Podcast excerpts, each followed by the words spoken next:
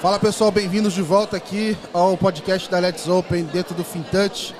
Esse é o último episódio, como eu falei para vocês carinhosamente, apelidei o nosso palco mundo aqui, ó, trazendo as maiores estrelas desse Rock Rio aqui. E para encerrar a noite, eu trouxe aqui, cara, três feras é, para a gente bater um papo totalmente sem rumo. Então, tô falando aqui com o Darilão da Finances Tech, o Rodrigo da Fenasbac e o Diogo da SMU. Então a gente vai é, falar, cara, do que der na nossa cabeça aqui agora.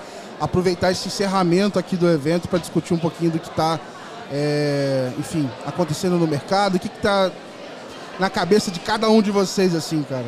É, o, o, que acontece é que o cara ele começa na Finastec, aí tem Danilo, Diogo, Daniel, Aí ele confunde, é Diego, pô. Porra, pelo amor, cara. Eu vou, cara, você tá cansado. O bom que eu posso pedir desculpa, porque e, é o oitavo E por acaso cara. ele também é presidente da BFintech, mas é. isso aí é nada. É, exato. Esse daí eu deixo, eu deixo é escondido. Não, mas esse, esse aí eu não comento, que o cara fala, ah, só chamou porque ele é da BFintech, é, entendeu? É, senão virar, parece jabá. Exato, lá, exato, né? exato. Então já...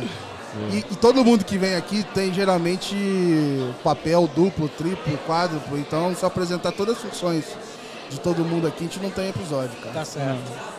Mas contem pra mim, assim, cara, do, de tudo que vocês conversaram hoje, pessoas que vocês encontraram, o que, que tá mais na cabeça de vocês agora, assim, que chamou a atenção? 3, 2, 1, ah, começou eu. Cara, pra mim, é, quando a, a, a, Ellen da OBI, né, do, do Open Banking Excellence do Reino Unido, é, deixar claro que tá todo mundo olhando pra gente, que eles estão vindo aqui atrás de referência, que eles gostariam de voltar a liderar a conversa junto com o Banco Central Brasileiro, junto com as fintechs brasileiras, eu, eu ali eu já podia ter voltado para casa tranquilo, sabe? É, é, é, é, muito bacana você ver a articulação né, do ecossistema brasileiro, e é claro, de, de AB Fintechs, né, e de Banco Central, e de todo o ecossistema mesmo, né, das fintechs, das techfins, e, e a gente levar essa coisa tão a sério que né, quem começou com o Open Banking está vindo aqui pegar a referência. É, eu, eu não, isso fora Pix, fora mercado de capital, fora CVM, né, a, a, a presente aqui. Então, acho que é um bom começo você saber que o, os, os ingleses estão aqui para aprender com a gente. É, o, que eu, o que eu achei legal da fala da Ellen também é que o, Brasil é um país muito grande, né? Uhum. Tem muitas pessoas, muito mais do que no UK. É, só que os números de desbancarizados no Brasil é equivalente a um UK. Né? Uhum. Né? E, e, as pessoas que já estão bancarizadas, que acessam o sistema, são hum, talvez equivalente a um UK. Isso aí. E só que os números que ela apresentou pouco tempo de Open Finance no Brasil, a gente ultrapassou o UK em alguns itens ali, né? Sim. Então, e, e, isso foi algo que me chamou bastante atenção, né? Então, o potencial é. que a gente ainda tem, que já no começo a gente ultrapassou o UK. É, é, não, não, foram em todos os números, né? Foram não, alguns. É, não, a, a, gente tem um registro que a consultoria da BIP fez, que no mesmo período de implantação, eu acho que isso rolou mais ou menos em agosto. Eu vi também. Então, no mesmo período, a gente tinha cinco vezes mais adoção do mercado de Open Finance do que o, o próprio UK. E eu, e eu, lembro muito, eu fiz um post no dia 7 de, 7 de setembro, que eu falei um pouco sobre a tecnologia bancária brasileira, né? que aí é onde o Rodrigo falou assim, CVM, sem, sem contar todo, todo o restante. E uma das coisas que eu peguei foi um livro que eu tirei uma poeira lá do CIAB, um livro que foi assinado por Rodrigo Meirelles, os fundadores do banco. É um livro, cara, massa desse tamanho, que falava sobre o fundo de reserva, quando tinha que fazer o fundo de reserva, como que os bancos operaram isso da noite para o dia. E, e, e, assim, e eu, é o que eu falo para todo mundo, o Brasil, dois, em 2008 e hoje, economicamente falando como sistema financeiro, o Brasil não sofre o que o mundo sofre. Na crise de 2008 a gente sofreu porque o mundo estava sofrendo, mas a gente não quebrou como a Finlândia quebrou, como a é, qual, que é o... A Espanha, Portugal. Espanha, Portugal. É, é, é que tem um outro que também é emblemático. A Islândia né? foi bem emblemático. A Islândia. A Islândia, a Islândia é emblemático uhum. demais. Então, assim, essas, é, essas, essas quebradeiras mostram que a gente não só faz muito bem o que a gente faz, mas que a gente se preocupa também em ter alguma coisa saudável, porque Sim. não adianta ficar fazendo a coisa de qualquer jeito.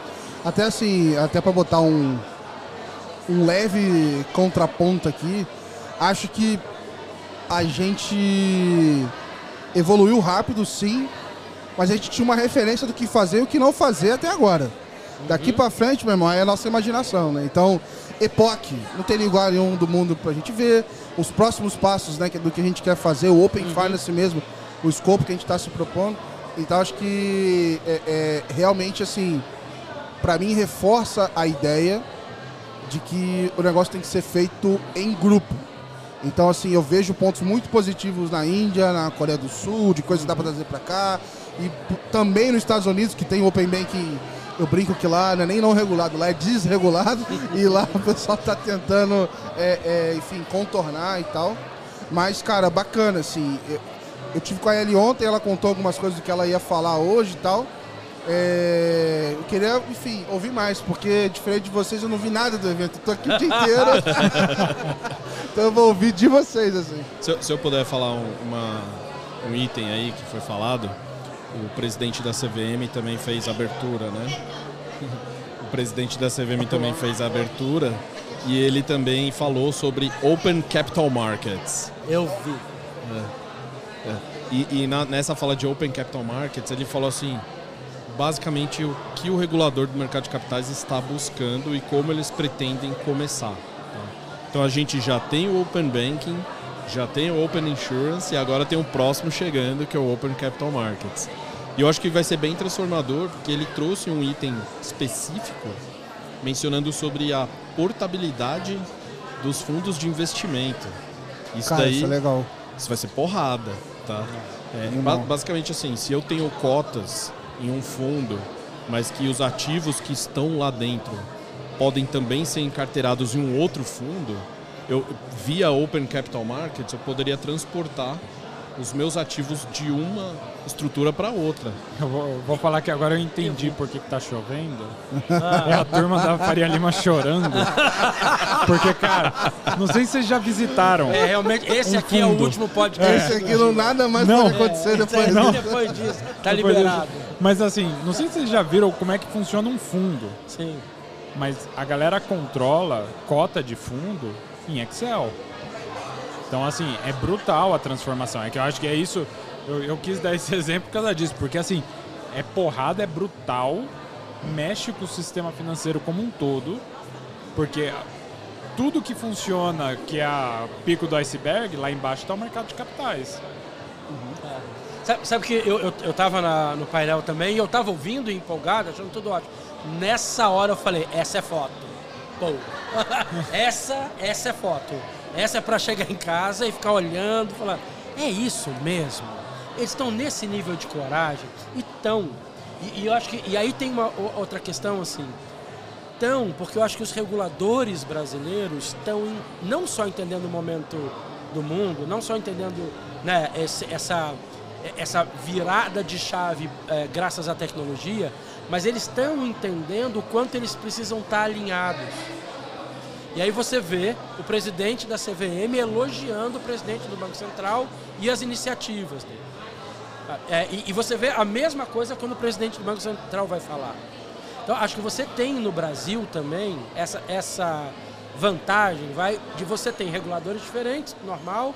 Ah, alguns lugares de sombra, né, você fica um pouco na dúvida uhum. com quem eu falo ou com quem eu não falo, normal, mas você tem um alinhamento. Agora, você lançou uma, para mim, bomba aqui. Quando você é segundo, terceiro, quarto, você está olhando o que as pessoas estão acertando e errando e adaptando. E o Banco Central fez isso muito bem. Né?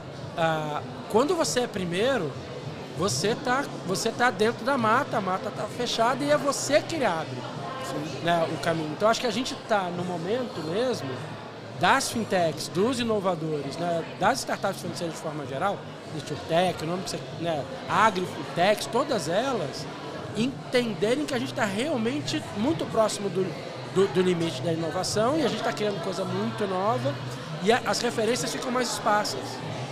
Né? E, e, é bom entender onde elas estão para a gente criar esse mercado. Legal. E vocês estão falando assim, olha, a gente está num ambiente que está assim, fervendo, né? borbulhando coisas novas, tem muito incentivo.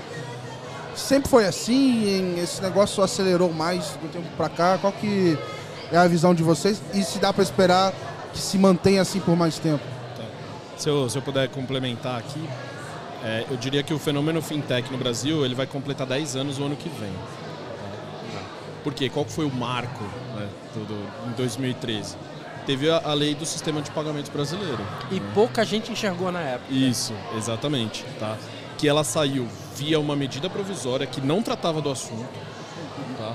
Era um capítulo específico, curto, com cinco ou seis artigos. E que a matéria da medida provisória era financiamento do agronegócio via sucro alcooleiro. Nada a ver com, com o sistema de pagamentos. Tá? Só que naquele momento a gente tinha apenas dois provedores de pagamentos eletrônicos no Brasil, os dois vinculados a conglomerados bancários. Uhum. Era concentrado, monopolizado e não tinha espaço para isso. Quando saiu essa lei e o Banco Central eh, publicou os atos normativos é, correspondentes, começou a surgir um monte de fintech de pagamento. Uhum. Muitas. Né?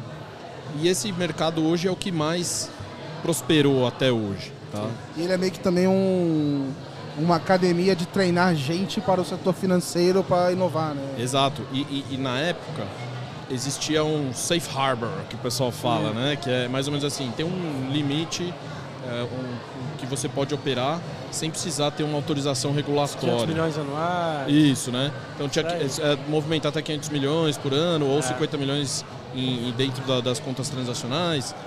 Você poderia operar um arranjo de pagamento sem ser um IP. Tá? Isso permitiu popular a base. E quando você popula a base, começa a pipocar inovação, tecnologia. Então isso vem acontecendo há 10 anos. Mas é, eu acho que não só o regulador, mas o mercado gostou desse, desse empurrão, uhum. desse incentivo. E isso agora potencializou com outros itens e outros ajustes legislativos, regulatórios e até do próprio mercado se ajustando, com autorregulação e etc. Então eu acho que na, na curva J, a gente ainda está começando a, a, curvinha. Tem muito mais por vir. Eu, sou muito otimista. É, o, assim, é e complementando isso, eu acho que numa outra ponta, para o mercado de startups conseguir evoluir e até no mercado de fintechs mesmo, para que a gente tenha segurança nessa evolução e que essa evolução seja produto nacional, que eu acho que esse é, uma, é um ponto muito importante, a gente precisa ganhar maturidade em VCs, em formas de captação de recursos, de funding, fundraising. Levantar capital no Brasil é um negócio muito difícil. Aqui no Brasil é difícil explicar essa mecânica. Então por isso que eu, eu concordo 100% que a, a curva J ela tá bem aqui, ó.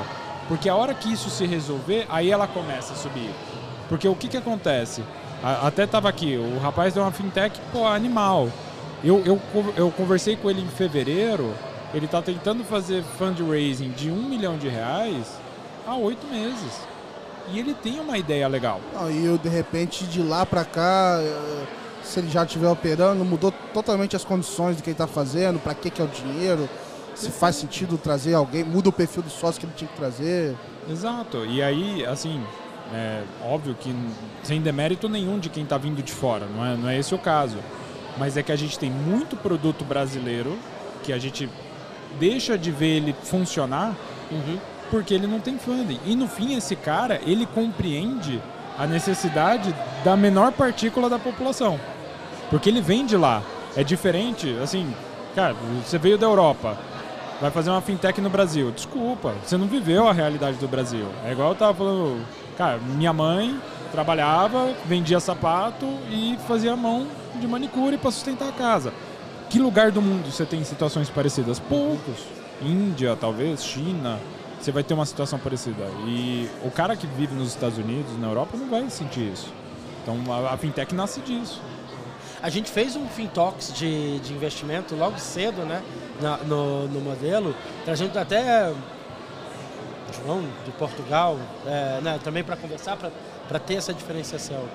Mas quando, quando você fala é, é, o quão aberto, o quanto a gente tem incentivado a inovação nessa área, é, eu acho que o Diego ele, ele vai no ponto crucial ali, 2013. É uma virada que pouca gente viu E aí acho que em 2018 todo mundo percebeu que não viu, 2017 para 2018, todo mundo percebeu que não viu e, e, e ocupou esse espaço de inovação ao ponto de aparentemente o Banco Central falar assim, 700 já tá bom, 800 já tá bom, né? É, deixa eu agora é, modificar a regulação para dizer, olha, a partir, a partir daqui, a, daqui a seis meses, se você entrar agora, você vai ter que pedir autorização para funcionar. Se você não tem agora, o primeiro cap é 300 milhões, não mais 500, daqui a dois anos você vai pedir. Então, acho que tem esses movimentos de abertura e de fechamento né, de mercado. É, quando bem desenhados, eles são super importantes, porque eu também tenho, tenho limite do que eu consigo acompanhar como sociedade. Sim. E tem um outro momento, sem puxar sardinha demais para o meu lado, que é, são os lançamentos laboratórios de inovação financeira do Banco Central. Então, eu estou falando aqui pela FENASBAC, pela Federação dos Servidores, né, e a gente foi chamado pelo Banco Central, ali de 2017 para 2018, para criar esses laboratórios onde a inovação financeira pudesse ser desenvolvida do lado do e com o regulador. Mas é muito, é, é muito louco assim ver isso, porque eu estava mais próximo desse lado da mesa, vamos dizer assim, na época de faculdade. Uhum. E quando eu tinha acesso às pessoas que estavam criando o serviço financeiro e tal, era, eles caras eram vistos quase como uns transgressores, assim. Nós vamos fazer algo meio ilegal, sabe? Meio fora da lei e tal. E hoje não, assim, estamos incentivando, a gente quer ter perto, tem um laboratório, a gente quer que faça, vem pro sandbox, enfim, é, é, é, crie o máximo que puder. É, e eu acho muito legal ver essa transformação assim, é, é mesmo que de fora. Assim, é maravilhoso assim. Ano passado, sim, né, é difícil porque a gente passou 70 projetos, mas eu lembro especificamente, acho que foi ano passado, numa edição do Lift Lab, o, o Tomás da N Tokens, o projeto dele era assim, olha, eu vou tokenizar Pix, eu vou transformar esse nome stablecoin e eu vou fazer câmbio com isso. Cara, quando você olhava o projeto e fala, não pode, não pode, não pode, não pode, entra. Aí você falou, uai, mas repete. É, nada do que você está falando pode, é por isso que você tem que entrar. Porque isso vai acontecer de uma forma ou de outra, você está na vanguarda pressionando e é melhor o Banco Central, um regulador, entender isso agora e conversar com você agora. E aí você vê, aí você vê né, explodindo algumas stablecoins baseadas em real e o regulador está relativamente tranquilo, dizendo: Eu já vi isso aí, fica, fica legal, tranquilo, eu legal. já vi isso aí. Então, acho que essa relação. E para dar outra que eu acho uma pérola. Uma das iniciativas do ecossistema Lift é o Lift Learning, que é um braço que a gente faz com alunos de faculdade, professores, é, para ter experiência real de desenvolvimento e, e trabalho. Projeto mão na massa e, e a, a, maioria desses alunos são contratados durante o Lift Learning. É, a, a, edição que a gente tem agora chama Lift Learning Web 3 DeFi. A primeira aula foi. Cara, mas é, é, é, muito bom, tipo assim, imaginar é. que assim. Com a presença do regulador, quem, a iniciativa do regulador. É, quem vai ensinar de Web 3 DeFi? Cara, não, essa iniciativa tá vindo é. Regulador da é, gente. Aí, aí, você, a, a, primeira aula é uma aula sobre a diferença de finanças tradicionais, CeFi e DeFi, e por que que DeFi vai dominar o mundo. Caramba. E aí você fala, você levanta a mão e fala assim, o regulador está sabendo que vocês estão usando o nome dele em vão? Não, porque essa é uma opinião, essa é uma visão, que bom que você está compartilhando, da Babi, por sinal, maravilhoso, né? É, o projeto deles. E você tem previsto o Fábio Araújo, que é só o líder do projeto Real Digital, para falar no, no, mesmo pacote. E, e a gente está ensinando é, developer a, a codar em Solidity. E parte do que está acontecendo, que é, é o limite da inovação, ela obviamente vai ser absorvida pelo mercado tradicional. A gente não sabe até onde e o que, mas que a gente tem certeza absoluta que ela é absorvida, ela é. Então não tem mais contraponto. Eu acho que esse é um momento super importante. 2013 foi, 2018 para a gente é muito. E hoje, obviamente, essa mesa aqui é um momento para ser guardado na inovação das fintechs. Deixa eu, deixa eu falar um fato real. Vai. É, eu e o Danilo, a gente foi para Londres, né? No, mais no começo do ano, no UK Fintech Week. Né? Ah, e lá teve uma apresentação do pessoal do FCA, do ministro das Finanças, etc. Teve, foi bem rico, assim. E aí uma pessoa do FCA foi, foi falar sobre o sandbox deles, só que eles falaram assim, vamos lançar um programa novo, super inédito, que ninguém nunca fez, que era o tal do Corporate Sandbox, né? que era basicamente o Lift. O Lift. Aí eu falei pra alguém do lado, não sei se foi você ou o Lucas que tava com a gente, mas eu falei assim, ó, eu acho que já existe. eu acho que chama Lift. É falar, nunca foi criado. Não, É. Eu E não o vou, não é? vou levantar a mão porque eu sou convidado, né? Isso aí fica feio. Fica esquisito, né? Mas, É mas igual o já cara do existe. FedNow, né? O cara que foi fazer o FedNow, ele falou assim, deixa eu pegar o trabalho do coleguinha. Ah, só trocou Você disse que tá chorando na Faria Lima. Fed não é ridículo. Para com isso. Fed não é ridículo. Pra quem tem Pix, né? O cara falar de FedNow, por favor, cara. Hoje não, né? Passou do horário. O cara fez um copy-paste lá. Isso aí, do coleguinha. Mas se, eu- se eu puder falar mais um item sobre transgressão, né? acho importante falar disso. Porque na história das fintechs no Brasil, antes de 2013, tiveram alguns transgressores. Tiveram, não tiveram? Tá? É, e os transgressores, eles for- foram assim, algumas atuações que chamaram a atenção do regulador. Falei, opa, o que, que esses caras estão fazendo? E o regulador foi para cima e shutdown, fechou. Tá? Mas acho que a transgressão naquela época, pelo menos despertou o interesse nisso. Tal- talvez pode ter é, plantado uma semente de que, tipo, acho que isso vai voltar a acontecer com mais frequência, né? Porque eu lembro que teve um, um caso bem emblemático, que era meio que um peer-to-peer lending né, online, sabe? É isso aí. É, só que assim, as pessoas emprestavam entre elas, o dinheiro entrava na conta do, do, do site. Sim. Assim, sabe? E aí teve mobilização, Banco Central, CVM, Polícia Federal, rolou processo crime e tal. Isso em 2011, tá?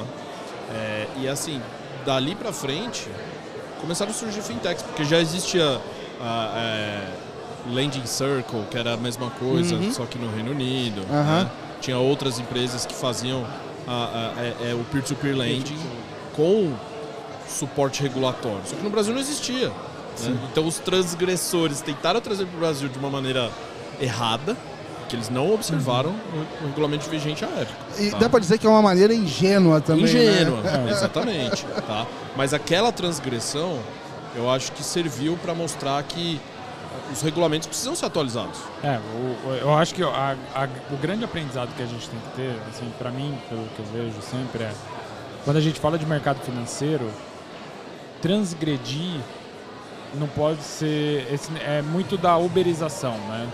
Todo mundo quer fazer o próximo Uber no mercado. Eu vou uberizar o mercado, vou fazer tudo diferente. É, vou, vou botar a porta abaixo. Cara, assim, eu- o que eu acho que é, é- é sempre. Se você não tá fazendo nada errado, pra mim é sempre assim, né? Se eu não tô ferindo ninguém, não tô fazendo mal pra ninguém, pega o teu projeto. Digamos que não tivesse o lift. Ah, o Banco Central é uma, é uma autarquia pública.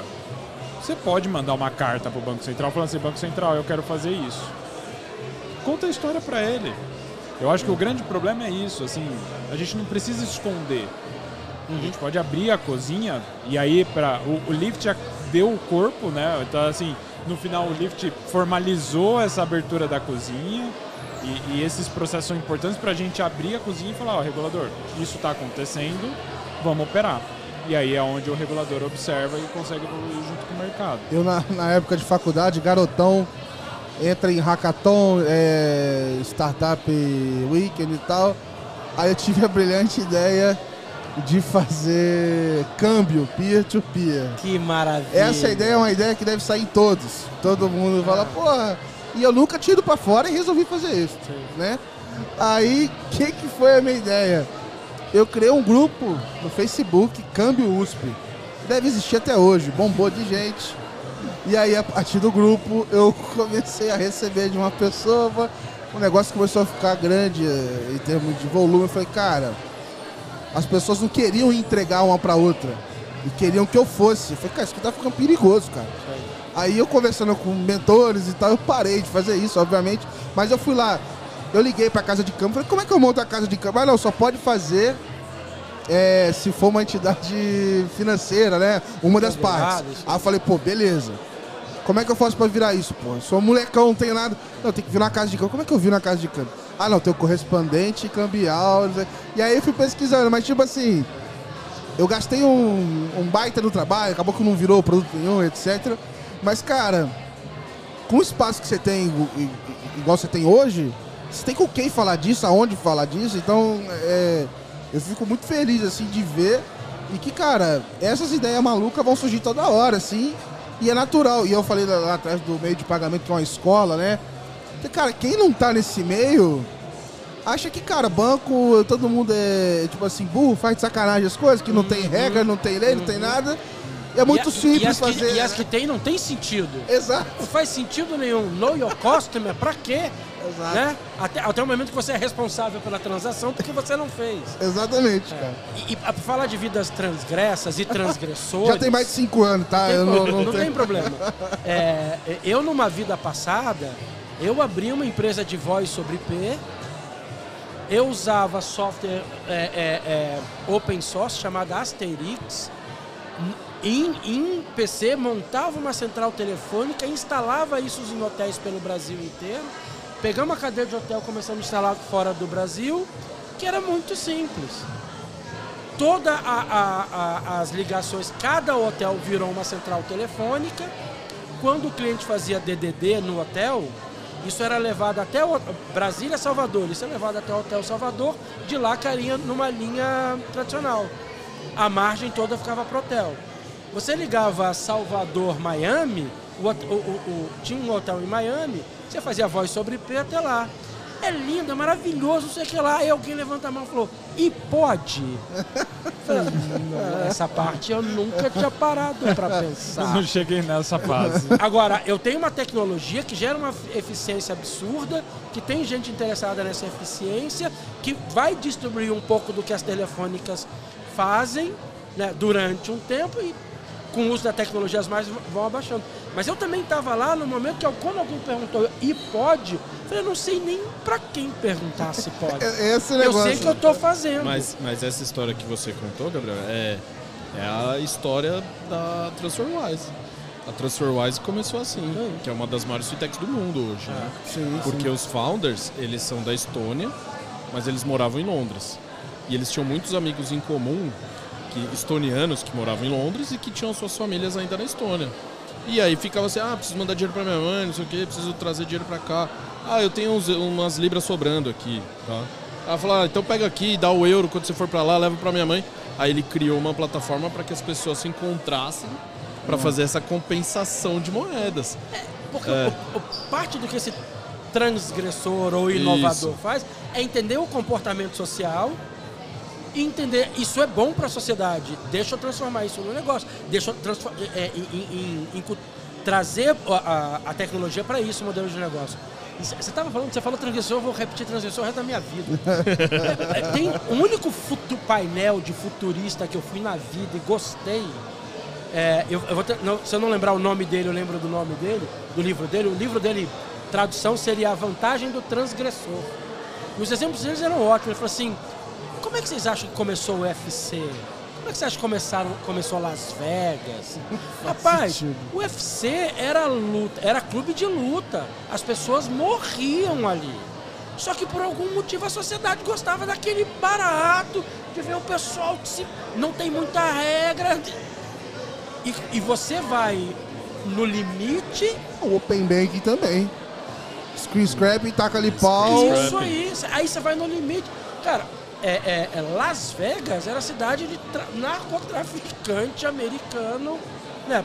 Cons- diversão adulta, vai. né?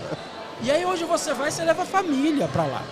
Então você tem uma coisa da transgressão limite no começo que é super interessante no processo de inovação. Só vou voltar a uma fala que eu tive hoje no painel que eu fui convidado. Tem coisa que não, não, escala legal quando vai para toda a sociedade. Quer dizer, três malucos trocando soco, né? Entre eles é uma coisa, Peer-to-peer punch. Peer-to-peer punch é uma coisa. boa, boa. A outra é você transformar isso em esporte. Que seu filho assiste na televisão e quer participar. E não tem a mínima noção do que está acontecendo. Então tem umas questões de escala que quando vai aumentando a escala, aumenta a preocupação. E aí tem tem que organizar a festa, sabe? Tem que organizar um pouco a festa. Mas eu, eu acho que esses gatilhos dos transgressores são essenciais e eu acho que os reguladores ap aprenderam isso. Traz o cara que quer fazer um monte de coisa que não pode, mas todo mundo quer que ele faça. É, é, e aí a gente tem que agradecer um cara maluco chamado Zuckerberg. Porque foi o maluco que queria ter uma moeda mundial, né, digital, do dia para noite, que todo mundo ia usar então não era assim, a ah, Bitcoin, deixa os meninos brincar de Bitcoin. Mas quando aquele maluco falou, eu vou brincar de Bitcoin, o mundo falou, não, não, não, essa escala é grande demais, ninguém do seu tamanho pode brincar de, de moeda digital, por exemplo. Então vamos entender, vamos organizar. Do nada, aí você vê em tudo que é lugar, não, um banco. Cara, que é muito sério, né? Fala assim, cara, o Banco Central tá falando da tua própria moeda. E pipoca isso no mundo inteiro. Fala, opa, peraí. É, não é, não é mais brincadeira. Não é né, brincadeira. Né, Quando é você vai escalar para. Sério, né? né? Você tem 2 bilhões de usuários em, sei lá, 170 países. Mas eu gosto não, muito amigão. do. Eu, eu, gosto muito dos memes, assim, é, com as headlines. Tipo assim. De, cara, não vai ter ninguém do JP Morgan, mas também é, é público. JP Morgan, tipo assim, contra, contra, contra, contra, contra. E aí daqui a pouco ele começa a recomendar. Os caras falam assim, cara, devia estar tá falando contra porque tava comprando, sabe? montou a posição dele. Mas relatório de BAS de, de criptomoeda é igualzinho. Cara, os antigos é. é... Né, e assim, de quatro meses sai. De, eu tenho isso, eu não vou lembrar, mas eu tenho isso. Eu tenho um, você tem um relatório de BS dizendo é, mais preocupações do que funcionalidades. Uhum. Quatro meses depois dizendo assim é, perdemos, é, é, demoramos muito a, a, uhum. a, entender como funciona. Fala, é isso que eu ia falar. O que mais, meses, amigo. O que, o que mais me incomoda é o seguinte: a gente está no ambiente, então a gente está falando esse monte de coisa aqui. Que, cara, a incerteza é a única certeza, assim. E a gente. Ninguém é expert, você vai ter que estar tá aprendendo sempre e tal. E me incomoda você ver relatórios aí quando você vai olhando para trás como é que se falava com tanta certeza num tema que eu tenho assim, que o pessoal não dominava e fala tranquilamente pro mercado e recomenda fazer A, fazer B, sem dominar o assunto. Cara, nesses temas que a gente está falando, e aí voltando aqui para a questão do Open Finance, etc., cara, eu vejo algumas pessoas, cara, se apresentando, vendendo, batendo assim na mesa, que, que, que sabem, que dominam tudo, sem o conhecimento, que esse conhecimento não existe ainda, a gente está formando uhum. eles, sabe? Uhum. E aí se posicionam como gurus, o que acaba às vezes matando um pouco o mercado, sabe? Vira, vira deboche. É, o, o que eu mais vejo, assim, em relação a todos os mercados, né? E aí o, o, mercado do Open Finance ele passa por isso. Quando eu acho que a gente lembra quando começou lá o Pix. Aí todo mundo de alguma forma põe o Pix no nome. Faz Pix, Pix, Pix, Pix. Até o de aposta, PixBet. É, PixBet. Já já vai ter um, um sandbox, vem cá fazer aposta é. esportiva com o. Aí depois, agora, tudo tem Open Finance no nome, tudo. Cara, eu acho que a única questão é, quando a gente fala sobre um determinado assunto, a profundidade sobre o assunto, ele é importante para você transmitir para o próximo passo da questão. Então, assim, por exemplo, se você me pergunta assim, Danilo, hoje o Open Finance, o que, que você acha? Cara, é um negócio que está em maturidade. Não tem como falar. Por exemplo, quando eu falo assim, eu não acho, aí uma opinião do Danilo, eu não acho que o scrapping morre tão cedo. Porque não dá. Uhum. Mas a hora que a gente resolver os dados, e é por isso que tem que colaborar para resolver isso, aí dá para cortar. Mas uma vez eu ouvi um, uma pessoa falando, né? Assim, ah, legal, depois que as APIs estiveram to todas disponíveis, o Open Banking vai desconsiderar o web scraping, não vai precisar mais? Ela falou assim, depende. Não tem um monte de prédio que tem elevador e tem escada de incêndio? Né? Se o Sim. elevador pifa, você desce pela escada de incêndio. Uhum. Por que, que no Open Finance não pode ser a mesma coisa, entendeu? Se a API não está funcionando, você faz o web scraping lá é, e nesse caso, nesse caso, o web scraping, eu acho que ele vai sempre ter um papel do transgressor de trazer novos dados que podem ser padronizados, né? Você não vai ficar, ah, eu vou pad... Beleza, os caras estão fazendo de gig economy. Ah, do Uber, de não sei o quê. tal. De repente chega a sua conclusão de que, galera, tá legal, beleza, vamos padronizar então. Aí vai e padroniza, e por assim vai, sabe? Eu acho que vai ter um caminho nessa linha. É, Até para ver se tem aceitação, né? Exato. Eu- Porque dá trabalho pra caramba. Não, porque dá um, dá um trabalho, assim, eu, eu acho que o, o- Mas a bem da verdade, se a gente for olhar o movimento de abertura de dados, que não é só daqui, a gente está vendo a primeira wallet chegando no Brasil, wallet de dados. é, isso daí vai fazer com que tudo passe a ser um ecossistema. né? A própria ANS se baseando no- nos termos do Banco Central também, como de novo, aí, aí é a primeira vez que a gente vê, por exemplo, o Ministério da Saúde conversando com o Ministério da Economia e Banco Central para fazer o primeiro passo do que seria o Open Health, que é a portabilidade do seguro-saúde. E, e isso cada vez mais vai invadindo outros mercados, como eu estive no, no For Summit do Instituto For, e o presidente da ANEL falando que o mercado livre de energia tem que atingir 100% da população. E isso é meta. Que bacana. E aí, como que eu vou falar quanto de energia eu consumo na minha casa? Porque, cara, a gente vai poder tradear a nossa energia. Se a gente devolve energia, eu vou poder fazer trade de energia. Aí na energia o transgressor já, já é transgressor mesmo, né? O gato de luz aí já não, Não, dá. aí não dá. Isso aí tá fora, você já não tá inovando em nada, cara. Mas você sabe que a gente está, obviamente, num, num grande momento de CBDC, de real digital, mas de tempos em tempos, quando a gente está com essa- esse tipo de conversa com mais calma, eu, eu, eu paro e digo, tá, mas todo mundo sabe que o, o Open Finance é maior, né?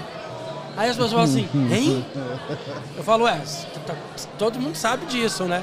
Fala, não, mas é a moeda digital, a moeda digital. Eu falei, meu amigo, a- a- é, o, que define essa sociedade é a capacidade de gerar, armazenar, da, da propriedade titularidade do dado e trocá-los. Isso é a parte de receber o dinheiro, a parte de receber o dinheiro é a parte do real digital. Então, a gente estava com uma discussão de privacidade de dados super interessante. Você assim, não, porque a privacidade do Brasil, assim, se os dados são meus, eu- essa, essa, essa conversa de privacidade ficou muito menor. Ficou, ela falou, como assim? O dado não é meu?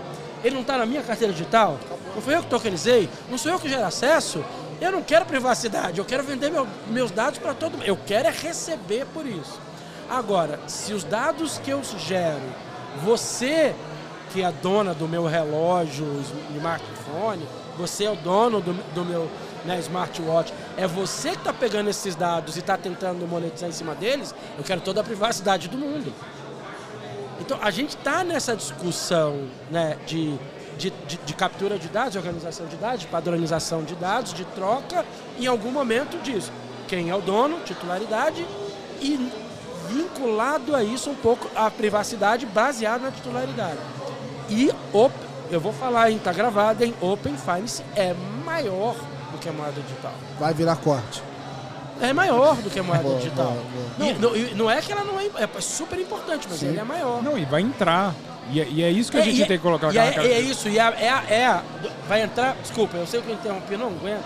É isso, é parte de um grande plano, seja ele que grande plano seja esse. Como, por exemplo, o, a abertura de capitais de crowdfunding. Vai entrar Vai no Open entrar, Finance. vai entrar. Você quer um melhor escrutínio de uma empresa do que fazer um Open Finance para pegar os dados bancários dela? Enquanto você está fazendo uma due diligence para fazer uma oferta pública? Isso aí. É, tá- Ah, E às vezes o quem está dando, o- fornecendo os dados, ele só precisa abrir o suficiente, não tudo.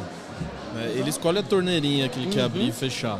E, e só o Open Finance que vai habilitar para que isso aconteça. Eu, eu, eu faço um exemplo para adultos disso. Que eu falo assim, é, quando você me pergunta quantos anos eu tenho, você não quer saber quantos anos eu tenho. Você quer saber se eu sou maior de 18.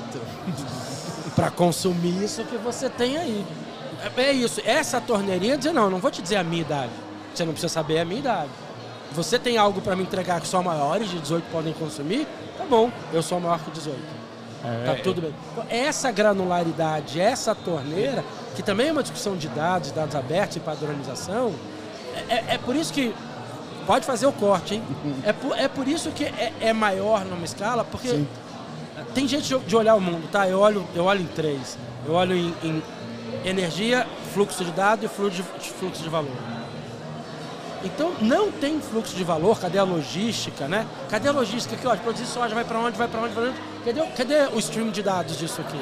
Né? E aí o blockchain está dizendo, olha, eu vou resolver stream de dados. Então, sem a, a discussão profunda do fluxo de dados, a, a, a, transferência de valor, a cadeia de valor, a moeda digital, o que seja, ela, ela não tem. Ela, utilidade, ela, né? perde utilidade. Então, acho que a gente está nessa discussão e, e, o, e, o, que o Danilo falou. E essas coisas vão se encaixando, é claro que elas se encaixam. E aí não é mais uma discussão qual é o órgão do corpo mais importante, a boca, o pulmão, o coração ou outro. Fala, olha, amigos, vai chegar um momento que se alguém parar, todo mundo para.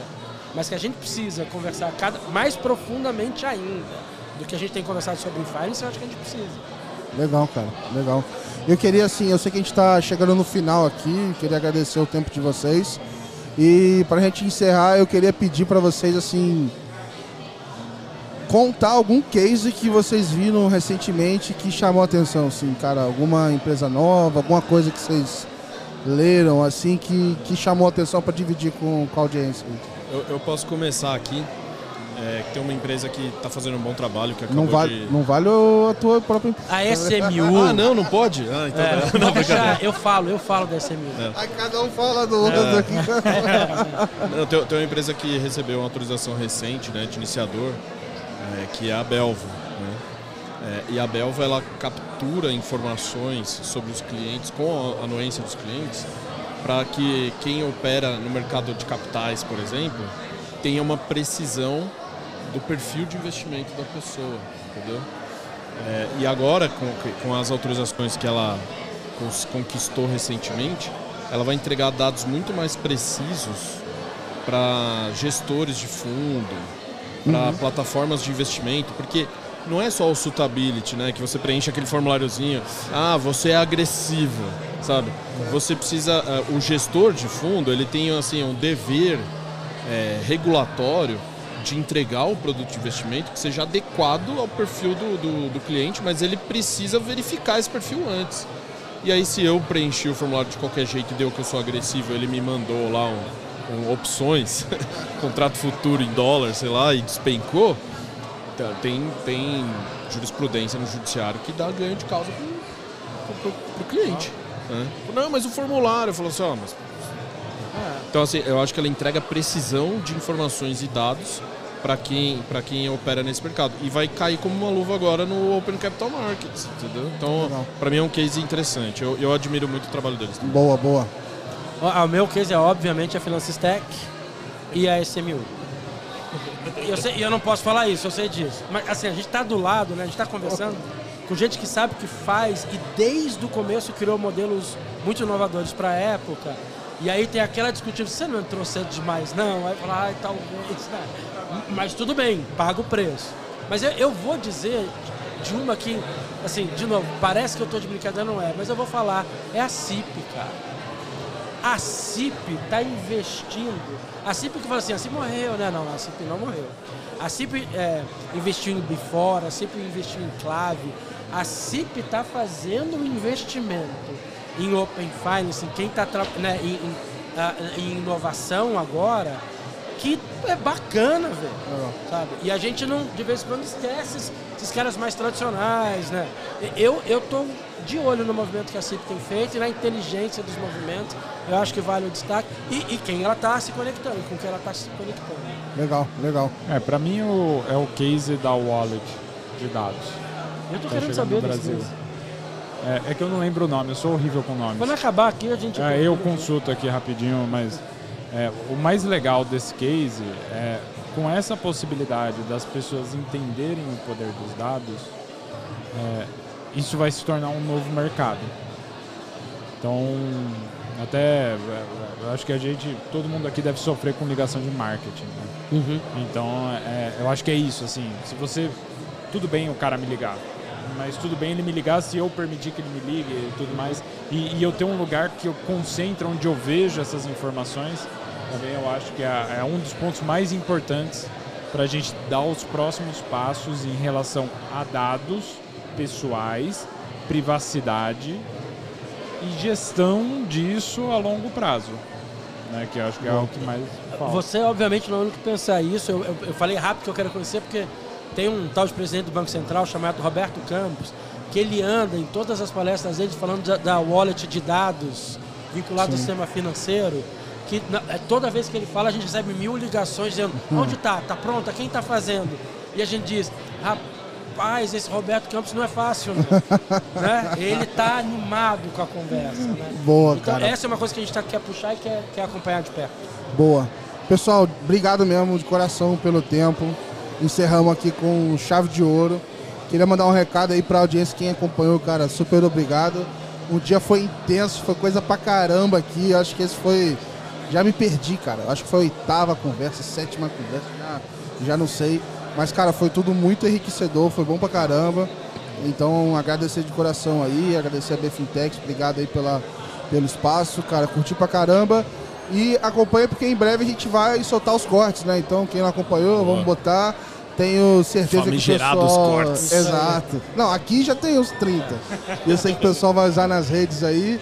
E é isso, boa noite. Agora a gente se prepara tudo aqui porque vai começar um, um happy hour aqui no evento também. Bora. Valeu, galera. Um abraço. Obrigado.